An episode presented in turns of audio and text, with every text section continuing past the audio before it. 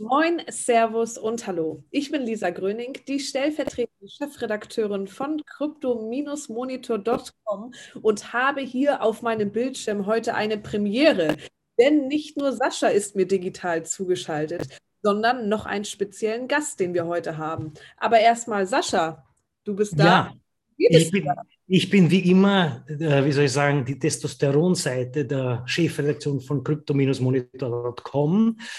Aber diesmal habe ich einen Mitstreiter in dieser, wie soll ich sagen, weiblichen Übermacht von Lisa.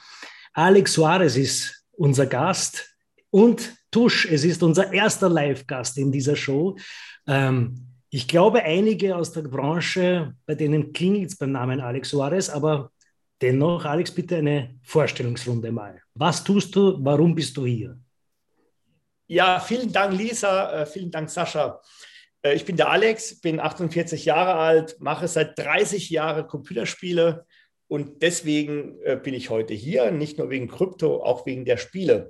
Wir haben 2017 angefangen mit einem Krypto-Ökosystem für Games. Und ähm, das hat angefangen mit einem äh, ähm, Shooter, ja, und hat sich entwickelt zu einem ganzen Ökosystem. Ich selbst mache Spiele seit äh, 30 Jahren, habe auf dem Amiga, auf dem PC, auf allen Konsolen Spiele gemacht. Und äh, wir haben jetzt ein äh, Ökosystem entwickelt, äh, mit denen Entwickler ihre Assets, ihre ganzen Dinge, die sie tun, in die Blockchain, in die Games Chain stellen können. Gut, das heißt, vielleicht ähm, in ein bisschen vereinfacht, ja. Du machst eine, ich, ich versuche jetzt mal zu interpretieren, ja, und du sagst, wie viel, wie viel ich davon richtig bekommen habe, weil ich bin ganz weit weg von der Gaming-Szene. Du machst eine Schnittstelle, wo ich zum Beispiel einzahlen kann, mir Tokens kaufen kann und dann in verschiedenen Games anwenden kann.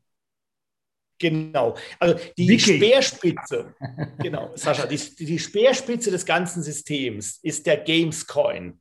Mhm. Aber es ist wirklich nur die Spitze davon. Ähm, du kannst natürlich mit dem Gamescoin dir Inhalte eines Spieles kaufen. Ähm, allerdings ist das Interessante daran nicht die Games, der Gamescoin, sondern die Games Chain, ja, die Games Blockchain. Denn wir bieten Infrastruktur für Spieleentwickler, mit dem sie Charaktere abspeichern können. Die sogenannte Darwin-Bank, ja, Datenbank. Sie können Gegner kreieren. Also du kannst eine Figur kreieren, die über verschiedene Spiele hinweg als Gegner funktioniert. Der Spieler, der ein Schwert gewinnt im Spiel zum Beispiel, kann es abspeichern und nicht wie bei World of Warcraft äh, über Ebay kaufen und dann im Spiel kompliziert droppen und der andere fängt es auf, sondern wir haben einen Marketplace ja, für Schwerter, sogenannte NFTs, ne? Non-Fungible Tokens, ERC 721.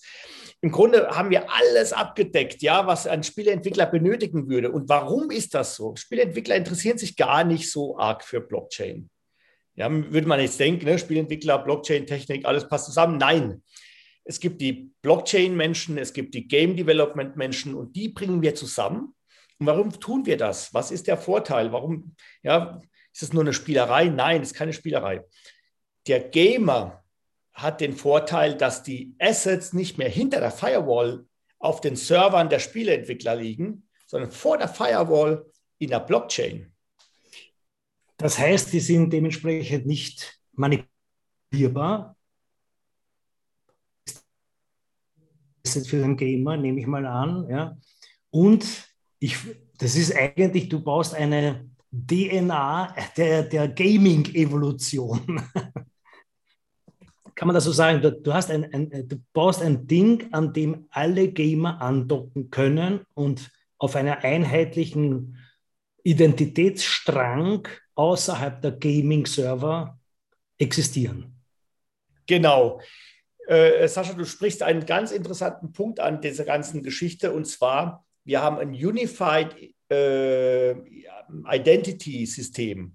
Also es gibt wirklich echte Identitäten in unserem Blockchain-System. Diese Identitäten sind per E-Mail, per Passwort erstmal verifiziert, aber wir können sie anreichern bis zu einer Geldwäsche geprüften Identität, ja, je nachdem, was sie tun, was sie ausgeben. äh, was sie aus dem System rausnehmen, was sie reinstecken.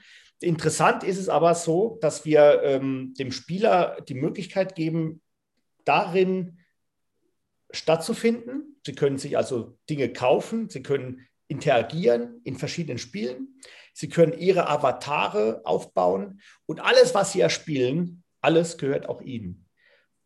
Und zwar wirklich. Nicht nur irgendwie per Lizenzvertrag, sondern per Eigentum, wie das einfach so ist im Peer-to-Peer-System. Ist das eigentlich rechtlich eine, eine, eine Form der Anlage und des Sparens? Nein, nein. Also äh, äh, wir, es gibt ganz viele Rechtsfragen. Wir, wir haben 2017 angefangen, äh, das Thema äh, anzuschauen und 2018 habe ich gesagt, hoppla, dürfen wir das eigentlich alles, was wir hier tun, ja? Äh, ähm, äh, da waren die ganzen wilden ICO-Jahre, ja, ICOs sind entstanden, ist ganz viel Geld vernichtet worden, auch ne, von vielen Coin-Käufern. Ihr wisst ja selbst, es gibt drei Formen, also der Gesetzgeber unterscheidet nur drei Formen der Tokens. Das eine ist eine Security, das andere ist eine Utility, das andere ist ein Payment Token. Und wir äh, bewegen uns im Bereich der Utility, also wir haben eine ganz klare Utility, einen Nutzen, ja, und das ist Gaming. Und diesen Nutzen, den füllen wir aus. Im Grunde sind wir eine Spielewährung, mhm. Spielgeld. Aber in einem Spieluniversum. Und äh, wer schon mal um Spielgeld gespielt hat, der weiß, wie real plötzlich Spiele werden. Ja? Wenn wir zusammen zu dritt jetzt ein Pokerspiel spielen, macht das schon Spaß. Aber wenn jeder von uns einen Bitcoin setzen darf, dann macht es richtig Spaß. Ja? Und, und ähnlich funktioniert das bei uns. Äh, nur, dass wir eben eine Utility-Token haben, den du übrigens, wir nennen das Cash, eine Real Cash Economy, also wir können einzahlen, wir können auszahlen aber alles eine Utility. Unsere äh, Kunden sind keine Investoren, das sind Coin-Käufer. Und jetzt, äh, wenn du das in, in, in der Gaming, im Gaming, ich sage jetzt einmal Aquarium, ja, wenn du dich da, wenn du das testest, könnte ja sein, dass da ein Know-how entsteht, oder davon gehe ich aus, dass durchaus auch in der in der tatsächlichen Finanzwelt Anwendung finden könnte. Ne? Technisch ist ja dann der Schritt nicht mehr weit, rechtlich wahrscheinlich ein größerer Schritt. Aber ist das für dich eine, eine Perspektive oder bleibst du in der, im Aquarium, im Gaming? Ja, also ähm, ähm wir, wir, wir bleiben im Gaming-Aquarium. Es gibt 2,7 äh, Milliarden Gamer weltweit, die letztes Jahr 160 Milliarden US-Dollar ausgegeben haben für Spiele. Und äh, deren Passion, ne, deren äh, Hobby ist es zu spielen. Ich habe selbst zu Hause ein paar davon, ja, Kinder, die gerne spielen. Und äh, äh, wenn du so einen Gamer zu Hause hast, so einen richtigen Gamer, dann merkst du, wie real, wie unglaublich real Spiele sind. Mhm. Ähm, natürlich sind wir die kleine Schwester der Ökonomie, ja, also wir als, als oder der kleine Bruder, ja, also die Gaming-Industrie ist ein Abbild der Gesellschaft und wir sind ein äh, Bestandteil der Gesellschaft und über uns gibt es das Bankensystem. Und natürlich verändert Blockchain auch das Bankensystem. Da kann man sich mal vorstellen, wie sehr auch Blockchain das Spielesystem verändern wird. Ja, natürlich. Jetzt vielleicht aber ein Ausblick. Also sag erst einmal, bei welchem Kurs hast du erstmals in Bitcoin investiert? ich möchte nicht angeben. Ich habe bei 7 Dollar meine erste Bitcoins gekauft. Siehst du, das wollten wir hören.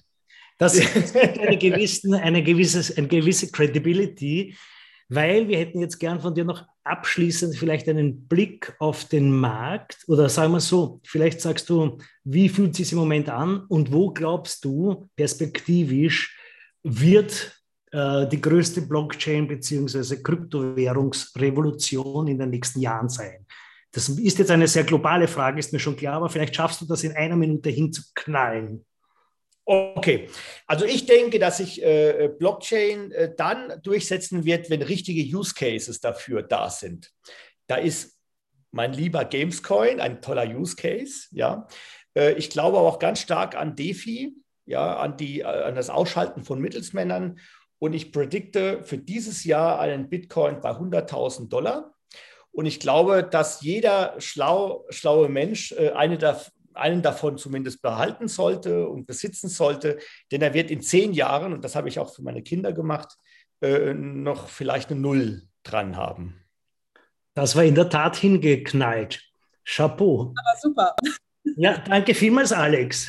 Danke vielmals, ja. danke vielmals auch, was du uns beehrt hast in unserer Show. Ja, wo können oder wir leiten einfach auf dem kurzen Dienstweg weiter. Wenn Leute auch Fragen haben an dich oder direkt mit dir in Kontakt treten wollen, entweder schreibt ihr uns an redaktion monitorcom und wir leiten weiter.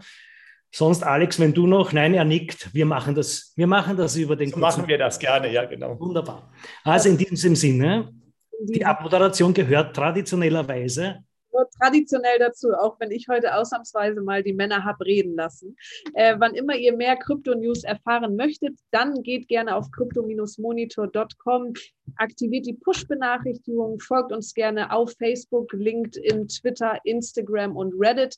Da werden wir auch den Podcast jetzt natürlich veröffentlichen. Und ja, bis dann mal etwas frischen Wind hier reingebracht. Ich wünsche euch ein ganz tolles Wochenende.